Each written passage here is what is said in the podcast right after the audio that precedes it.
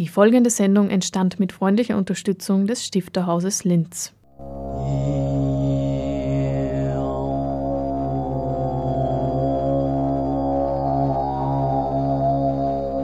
Literatur im Radio.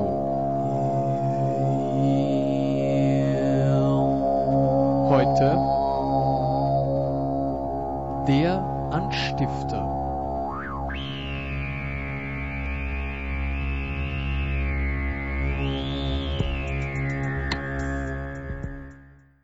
Sie hat einmal gesagt, das Gehen ist bei ihr ganz wichtig und auch, dass die Dinge in den Fluss kommen.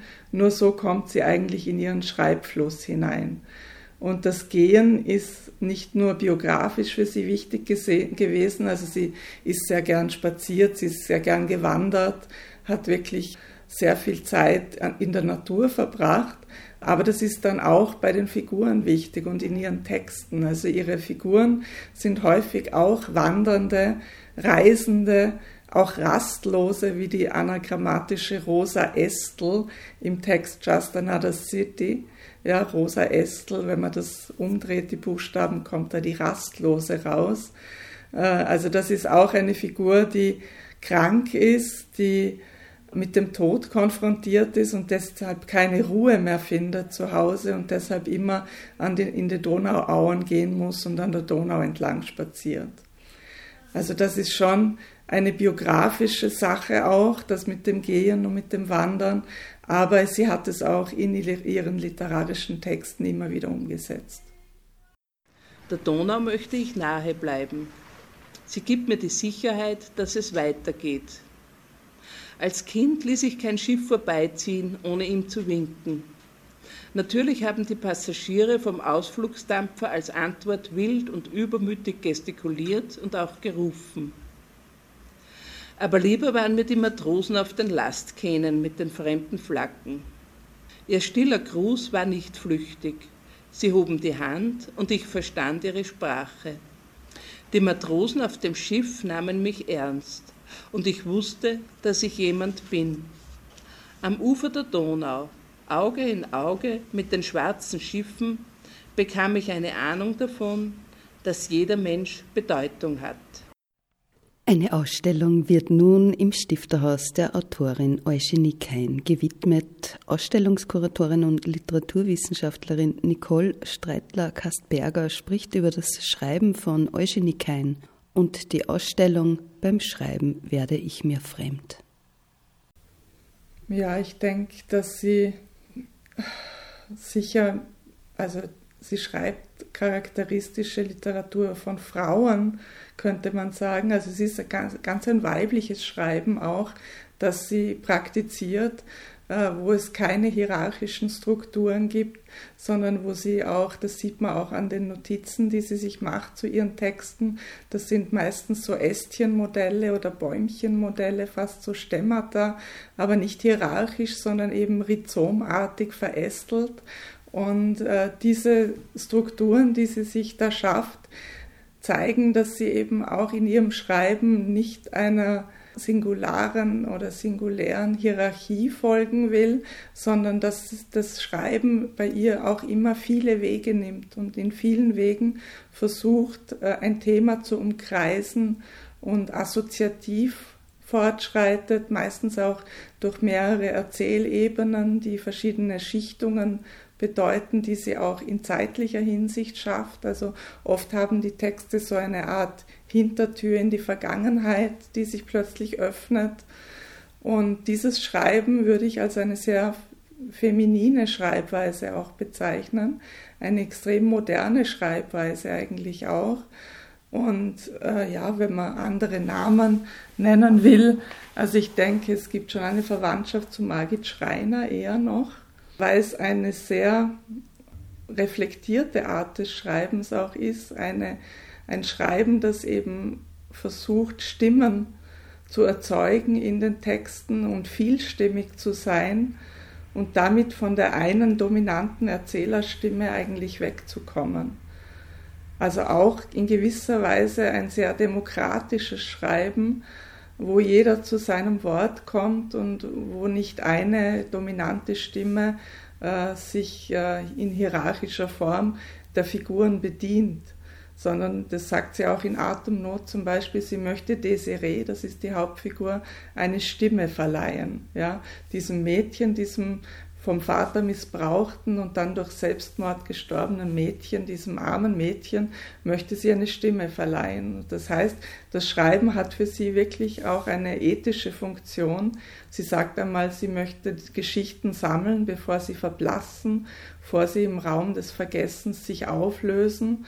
Und äh, diese, dieses Schreiben ist deshalb auch wirklich ein Schreiben, dem es um das Bewahren geht, um das Bewahren von Geschichten, die aufhebenswert sind. Willkommen bei einer weiteren Ausgabe des Anstifter auf Radio Froh. Beim Schreiben werde ich mir fremd ist eine Aussage, die Eugenie Kein einer Protagonistin in den Mund gelegt hat. Das Schreiben hat mit der Nacht zu tun, mit dem Rhizomartigen, dem Verästelten, Schreiben als Prozesse der Vergegenwärtigung, der Bewältigung auch des Politischen. Es war für sie auf jeden Fall ihr in die Wiege gelegt, dass sie schreiben sollte.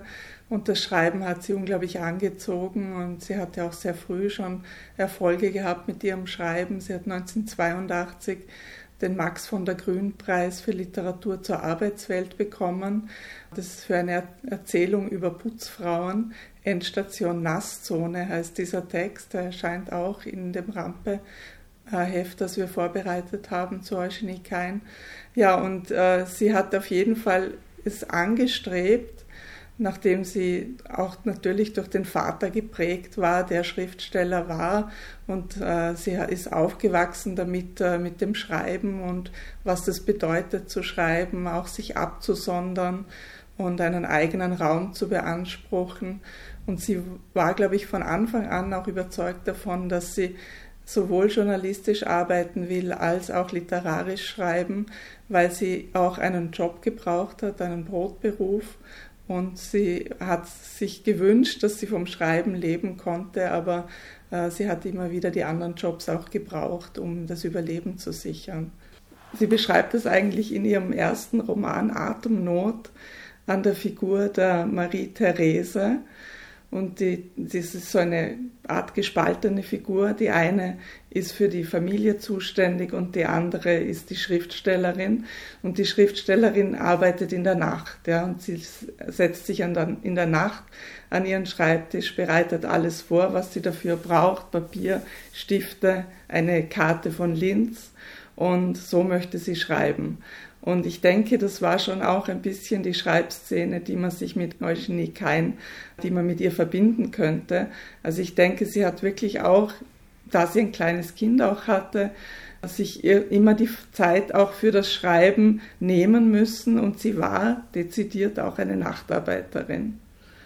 Sie hat sehr viel grünen Tee getrunken und äh, hat sich mit Musik auch versucht wach zu halten und hat meistens in der Nacht geschrieben dass sie eben nur so schreiben konnte, weil sie auch tagsüber durch ihre vielfältigen Verpflichtungen, die sie hatte, ja, sie war bei diversen Organisationen, sie hat bei Exit Sozial gearbeitet, sie hat für den Hillinger gearbeitet, sie hat gerade eben auch für den Hillinger so Stadtwanderungen gemacht an den Rand von Linz und eine Kolumne geschrieben, Linz Rand äh, wo sie wirklich in, am Rand der Stadt recherchiert hat und da, dazu dann Beiträge geschrieben hat. Das heißt, sie war untertags wirklich auch viel mit anderen Dingen beschäftigt und deshalb war dann die Nacht ihre Zeit, äh, wo sie literarisch schreiben konnte. Und ich würde schon sagen, dass sie auch in ihrem literarischen Schreiben eine Art Engagé ist, eine engagierte Intellektuelle, die sich mit politischen Themen und mit der politischen Geschichte Österreichs auseinandersetzt. Aber sie versucht das natürlich auf eine literarische Art, auf eine poetische Art, aber da kommt schon sehr viel auch an politischer Bildung und politischer Prägung durch bei ihr. Eugenie Kein, die immer auch journalistisch gearbeitet hat, bereitete sich auf ihr literarisches Schreiben auch durch die Recherche vor. Sie verschränkt dabei Facts und Fiction, wie Nicole Streitler-Kastberger über Eugenie Kein zu berichten weiß, um im Unvorhersehbaren des Lebens navigieren zu können. Das Zitat beim Schreiben werde ich mir fremd äh, stammt aus ihrem ersten Roman, aus Atemnot. Und dieser Roman ist aufgeteilt in einen Erzähltext, wo Geschichte eigentlich dieser Desiree, der Hauptfigur, geschildert wird. Und dazwischen geschnitten sind immer sogenannte Cuts, also Schnitte. Und das sind so Episoden, wo man einem, einer Figur folgt, die durch die Gegend läuft, die in die Donauauen geht. Also auch hier wieder dieses fast manische Spazieren, Laufen, Wandern.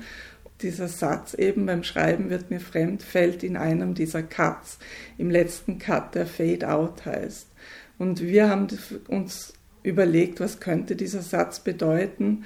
Also für uns ist es eigentlich die Sache, dass sich Eugenie Kain wirklich sehr stark von sich selbst distanzieren will, wenn sie schreibt und sich in andere Figuren hineinversetzen will.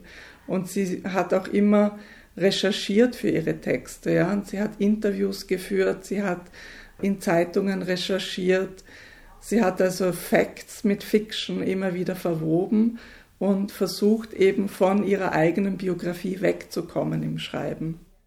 Dieses Rhizom, das ist ja eine Idee, ein philosophisches Konzept, dem es darum geht, wie Wissen organisiert ist. Ja? Und dieses Konzept des Rhizoms, das ist ein sehr modernes und eben, wie ich gesagt habe, unhierarchisches System, ein System der Verästelungen und ein System, das eine gewisse Offenheit hat, ja, im, im, Gegensatz zu alten philosophischen Systemen, die an Geschlossenheit interessiert waren. Und das ist auch das Offene im Schreiben von Eugenie Kain eigentlich. Ja diese Verästelungen, dieses Assoziative, diese tiefen Schichten. Es wird nicht einer Handlungsstruktur gefolgt, sondern es gibt viele Sidesteps, es gibt Nebenfiguren, es gibt Nebenlinien des Schreibens und äh, Sie sagt zwar manchmal, hat sie zuerst den Schlusssatz, aber in vielen Fällen hat man das Gefühl, sie weiß noch gar nicht genau, wo das Schreiben sie hinführen wird. Ja?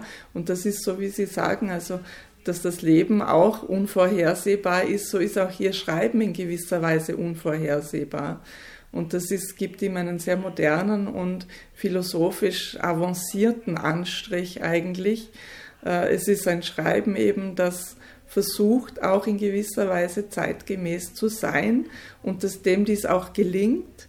Ein, man muss, muss jetzt nicht postmodern bemühen als Begriff, aber es ist ein schreiben, das auf jeden Fall ins 21. Jahrhundert passt. 1960 geboren, verstirbt Eugenie Kein 2010 viel zu früh. Von ihrer Herkunft her ist sie im Arbeitermilieu zu Hause. Sie schätzte freie Medienkollektive und bezieht politisch Haltung in ihrer sensiblen Literatur. Der Ton ist schon einer der Anteilnahme auf jeden Fall an den Schicksalen, die sie beschreibt. Ja, also wenn sie natürlich von einer jungen Selbstmörderin schreibt, wie in Atemnot und den sozialen Verhältnissen, in denen dieses Kind aufgewachsen ist. Also da ist eine große Sympathie natürlich da für die Randständigen. Äh, Eugenie Kain stammt aus einer Familie, die in der Arbeiterschaft wurzelt und so ist ihr, ihre Literatur auch geprägt eigentlich von Figuren, die aus der Arbeiterschaft stammen, die einfache Berufe haben, meistens in prekären Verhältnissen leben und äh, randständig sind in gewisser Weise. Und äh, diese, auch die Arbeitsstellen, die Jobs, die sie beschreibt, äh, sind meistens eher schlechte Jobs, ja, wo, wo die Menschen auch oder in denen die Menschen gesundheitliche Probleme bekommen, zum Beispiel im Text Chill Out in einer Erzählung äh, geht es um eine Frau, die in einer Fischkonservenfirma oder Fabrik arbeitet und immer in dem kalten Wasser die Fische waschen muss und deshalb äh, an einer Armkrankheit oder Handkrankheit lebt. Das Mondbein stirbt, heißt es im Text ganz pathetisch. Ihr Mondbein, das ist ein Teil der Hand, der eben durch die Arbeit im kalten Wasser beeinträchtigt wurde. Und so kann man sehen, also wie sie wirklich äh, immer wieder auch sich in diese Figuren hineinversetzt, die unter ihren Jobs, unter ihren Stellen eigentlich leiden Und da ist natürlich sehr viel Sozialkritik auch drin, ja, Kritik an den Verhältnissen, Kritik an solchen Berufen, in denen die Menschen krank werden. Chill Out aus Hohe Wasser. Mein Mondbein stirbt. Vor drei Tagen habe ich nicht gewusst, dass ich ein Mondbein habe. Man hat es mir auf den Bildern gezeigt und dann mitgeteilt, dass es sterben wird. Absterben. Das Mondbein ist der dunkle sichelförmige Fleck auf dem Röntgenbild oberhalb des Handgelenks. Der Fleck sollte hell sein. Er sitzt auch nicht mehr richtig. Die letzten Monate wurde ich auf Sehnenscheidenentzündung behandelt. Jetzt heißt es Mondbeintod. Sie fragen mich, warum ich nicht früher gekommen bin. In mein eigenes Leben bin ich noch nie rechtzeitig gekommen. Ich bin immer zu spät dran. Als ich auf die Welt kam, war der Vater schon weg. So ging es weiter. Eine ehemalige Zeichenlehrerin, die ich zufällig im Autobus getroffen habe, schwärmte, dass ich eine ihrer Besten war und unbedingt etwas machen muss aus meinem Talent. Da habe ich längst in der Brillenfabrik gearbeitet und nicht mehr nachgedacht über Farbgestaltung, Pinselstrich und räumliche Darstellung, sondern Brillenfassungen zusammengeschraubt. Ich habe mich abgefunden damit, dass ich bei den Männern keine gute Hand habe und immer den kürzeren ziehe. Beim Zigarettenholen lernte ich einen Mann kennen und ich weiß sofort, der ist es. Drei Tage kommen wir nicht aus dem Bett heraus, dann schlägt er eine Fahrt auf den Böstlingberg vor. Oben lädt er mich ein zu einer Runde Grottenbahn. Wir gehen zuerst zur Aussichtsrampe. Die Berge sind ganz nah. Es ist föhnig und die Stadt unter uns wie aus dem Baukasten. Ich suche das Haus in der Berggasse. Wo wohnst du? frage ich ihn. Er sagt mir, wir hätten uns früher kennenlernen sollen. Seine Freundin ist schwanger. Es hängt viel dran an dem Mondbein. Das Mondbein überträgt die Kraft von der Hand auf den Unterarm, auf Elle und Speiche. Bei mir ist statt der Kraft ein Schmerz, als ob die Sehnen über blanke Knochen scheuern. Dabei hätten wir Grund zum Feiern. Die Straße ist gesperrt. Wir können uns zwar nicht hinuntersetzen, weil es regnet, es regnet schon die zweite Woche, aber es ist ruhig. Ich öffne die Fenster und höre nichts anderes als das Rauschen. Der Regen rauscht, die nassen Blätter im Nussbaum rauschen, die Donau rauscht. Also das ist auch wirklich an ihren Texten immer wieder gelobt worden, dass sie eine sehr genaue Beobachtungsgabe hat und dass sie eben ein sehr empathisches Schreiben betreibt. Diese Sensibilität, die sie an den Tag legt und auf ihre Figuren überträgt, ist auf jeden Fall etwas sehr Besonderes auch. Und ich denke, ihre Bücher haben einen gewissen, eine gewisse Dauerhaftigkeit, auch weil sie einfach es schafft, über Lebenssituationen auch neu nachzudenken. Ja, also sie hat eine gewisse Originalität auch des Denkens, eine Eigenständigkeit des Denkens, wie Erich Hackel das gesagt hat.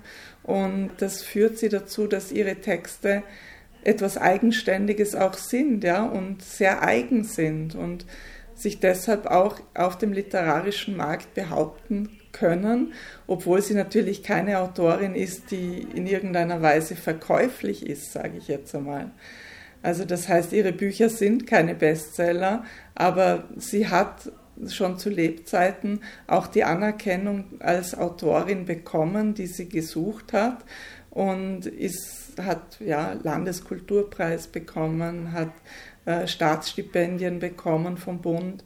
Äh, das heißt, ihr Schreiben ist immer wieder auch ausgezeichnet worden, aber sie war sich klar, dass die Art und Weise, wie sie schreibt, auch ein Nischenphänomen ist. Ja. Es ist eine avancierte Literatur, es ist Literatur, die nicht auf den schnellen Reiz aus ist, die wenig Spannungsmomente setzt, die eben auch anspruchsvoll ist im, in der Handhabung von Zeitebenen, von Erzählsträngen und das ist jetzt keine breitenwirksame Literatur. aber es ist Literatur, die eben einen hohen literarischen Anspruch an sich stellt. Also gearbeitet habe ich bei der Volksstimme, das war damals nur eine Tageszeitung. Nachher dann beim Salto, das war eine Wochenzeitung. Dann habe ich in Linz ein Projekt Hillinger mitgearbeitet. Das war ein sehr spannendes Projekt. Leider war es auch nicht ein Low-Budget, sondern ein No-Budget-Unternehmen und an dem ist es schließlich dann gescheitert. Aber es war eine sehr intensive Zeit und ich glaube, der Hillinger, den, im Internet steht er ja noch und er hat schon eine Qualität gehabt, eine Qualität, die geblieben ist. Ja, und jetzt habe ich Kolumnen in der Kupfzeitung für die Versorgerin von der Staatswerkstatt schreibe auch regelmäßig. Da habe ich eine Serie gemacht über verschiedene Kultureinrichtungen in Linz, Kulturprojekte, Kulturvereine. Hin und wieder für den Augustin, das ist die Wiener Obdachlosenzeitung. Ja, und dann so Buchrezensionen oder kulturliterarspezifische Sachen im engeren Sinn für Literatur und Kritik zum Beispiel ja, ich nehme halt Aufträge entgegen. Ne? Einen schönen guten Abend. Sie hören den Anstifter, das auditive Magazin des Stifterhauses. Zur Aprilausgabe begrüßt Sie Eugenie Kein. Ja, ich habe eine Radiosendung bei Radio Froh, das ist der Anstifter, das auditive Magazin des Stifterhauses. Beim Radio Froh fasziniert mich halt, dass es ein freies Radio ist, mit allem, was damit zusammenhängt. Also ich kann da völlig autonom arbeiten. Ja, die Sendungen sind, sind vom Inhalt vorgegeben, aber wie ich es gestalte und was ich mache, das bleibt mir überlassen. Und ich, ich, arbeite gern in unterschiedlichen Zusammenhängen. Und beim Radio Froh ist halt auch, also das taugt mir schon, dass wenn man so als Gemeinsames das Radio machen hat. Weil man da auch ganz unterschiedliche Leute kennenlernt und äh, mit ganz verschiedenen Menschen zusammenarbeitet, auch mit ganz Jungen zum Beispiel. Und darum habe ich auch das Radio froh gern, dass es ein authentisches Radio ist. Also ich muss nicht alle A's ausschneiden. Also natürlich äh, schaut man auf Qualität, aber es ist keine geschönte Wirklichkeit, die im auditiven Bild wiedergegeben wird, sondern es ist eine, ehrliche Wiedergabe. Die familiäre Prägung zeigt Eugenie Kein früh im Leben auf, Verantwortung gegenüber der Vergangenheit zu übernehmen, wie am Beispiel Mauthausen. Das klingt nur im Ansatz anekdotenhaft, dass die Familie Kein den Muttertag nicht feierte, sondern der Toten in dem Linz nahen ehemaligen Konzentrationslager Mauthausen gedachte. Der Muttertag in Mauthausen, das ist tatsächlich eine Familienlegende oder keine Legende, sondern das war tatsächlich so. Man ist zu dieser Befreiungsfeier gegangen. Warum? Weil es einen Onkel oder Großonkel der Eugenie gab, der im KZ Mauthausen ermordet wurde. Äh, das heißt, äh, man hat sich mit dem KZ Mauthausen auch bis zu einer gewissen, äh, bis zu einem gewissen Grad eben verbunden gefühlt über diesen getöteten Onkel. Ja, es war ihr wichtig, offensichtlich auch diese Familiengeschichte wachzuhalten. Er war Sozialdemokrat, Kommunist und hat sich sozusagen engagiert und ist diesem Engagement dann zum Opfer gefallen. Und das war etwas, was in der Familie einfach einen ganz wichtigen Stellenwert hatte. Man muss sich engagieren, man muss gegen die Verhältnisse arbeiten, geht so weit, dass man möglicherweise das eigene Leben auch opfern muss. Verantwortung übernimmt Eugenie Kein auch gegenüber ihren eigenen literarischen Schöpfungen, die teilweise ein Eigenleben wie selbstständige Geschöpfe entwickeln. Manche Figuren tauchen immer wieder auf wie etwa der Schneckenkönig. Ich habe nicht das gesamte Werk gekannt und war dann schon fasziniert davon, wie sie eigentlich für jeden Text, für jedes Buch einen ganz eigenen Ton gefunden hat, eine eigene Sprache und auch eine eigene Form. Das ist für mich schon äh, erstaunlich bei einer Autorin, die doch ein relativ schmales Werk vorgelegt hat, dass da so viel Vielfalt eigentlich da ist. Ja? Vielfalt im, im Nachdenken über die Welt, Vielfalt in der Figurenwahl, in den erzählerischen Mitteln. Und äh, sehr schön finde ich zum Beispiel auch, dass sie in vielen Erzählungen äh, sogenannte oder so Standardfiguren entwickelt, die dann weiter wandern von einem Text zum anderen. Das finde ich immer faszinierend bei Autoren, wenn sie äh, so Figuren haben, an denen sie sich gewissermaßen festgebissen haben und die dann von einem Text oder zwar von einem Buch sogar zum anderen wandern. Das ist so für den, gilt für den Schneckenkönig, der bereits im ersten Band in Sehnsucht nach Taman Rasset drin ist, also die Erzählung. Und dann kommt er auch in zwei weiteren Texten wieder vor, äh, nämlich in der Erzählung Chill Out und dann später ist der Text Schneckenkönig dann nochmal im Erzählband Schneckenkönig enthalten. Also das ist wirklich für sie eine Figur gewesen, die sie da entwickelt hat, die sie nicht losgelassen hat und die sie immer wieder beschäftigt hat. Wir verabschieden uns vom Anstifter mit Nicole Streitler-Kastberger, die nun am Ende der Sendung Einblick in die Literaturausstellung Beim Schreiben werde ich mir fremd gibt. Die Ausstellung sollte nächste Woche eröffnen und wird nun doch verschoben und verlängert werden. Weitere Informationen sind unter stifterhaus.at zu finden. Sechs Stationen überlegt, denen wir versuchen, sowohl Eugenie Keins Leben als auch ihr Werk aufzurollen. Und äh, diese Stationen heißen Gehen, Fließen, Arbeiten, Träumen, Leben und Schreiben. Das haben wir nach diesen paar Begriffen haben wir das äh, gruppiert und äh, haben versucht, sowohl Eugenie Keins literarisches als auch ihr journalistisches Schreiben aufzurollen, haben versucht, ein bisschen einen Blick auf ihr Leben zu werfen, auf die Zeit in Wien, auf die Zeit dann wieder in Linz, auf ihre Recherchen in den Vorstädten oder in, in den Randzonen von Linz haben auch Gust Mali und Katharina Kein, äh, ihre Tochter und ihren Lebensgefährten, versucht ein bisschen einzubauen in die Ausstellung.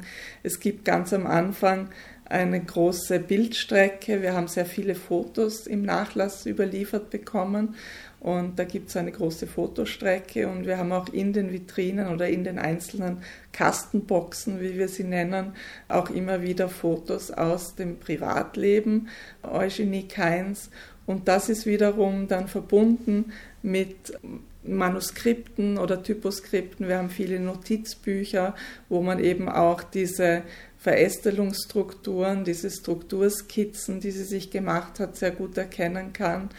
Und äh, teilweise haben wir ein paar schöne Objekte auch. Die, der, äh, die Erzählung Flüsterlieder spielt in Slowenien, in der berühmten Höhle von Vilenica. Und äh, da haben wir einen Stalaktit auch in der Ausstellung. Das heißt, wir haben versucht, auch ein bisschen von der Flachware auch wegzukommen und immer ein bisschen äh, ein paar Objekte auch einzubauen. Wir haben einen grünen Schirm, so wie in Rosa Estel in Just Another City trägt und äh, wir haben eine Box auch, die eher traurig stimmt, nämlich ein, die sogenannte Krankheitsbox, in der die ganzen Elemente versammelt sind oder Schriftstücke versammelt sind, die Eugenie Keins eigene Krebserkrankung schildern oder dokumentieren. Träumen, darin hat sie offensichtlich auch eine ganz eigene poetische Quelle gesehen. Ja. Sie hat in ihren Notizbüchern immer wieder Träume auch festgehalten und es gibt auch in den Texten, zum Beispiel in Atemnot oder in Flüsterlieder, sind immer wieder auch Träume in die Erzähltexte eingebaut. Der Traum ist natürlich spätestens seit Sigmund Freud eine poetische Quelle und ist ein Ort, an dem die Wirklichkeit sich in anderer Form zeigt, in dem Beziehungen verschoben sind, in dem man andere Rollen und andere Eigenheiten annimmt, also man selber oder auch andere Menschen. Und das war für sie offensichtlich ein ganz wichtiger Fundus auch, aus dem sie schöpfen wollte für ihre Texte.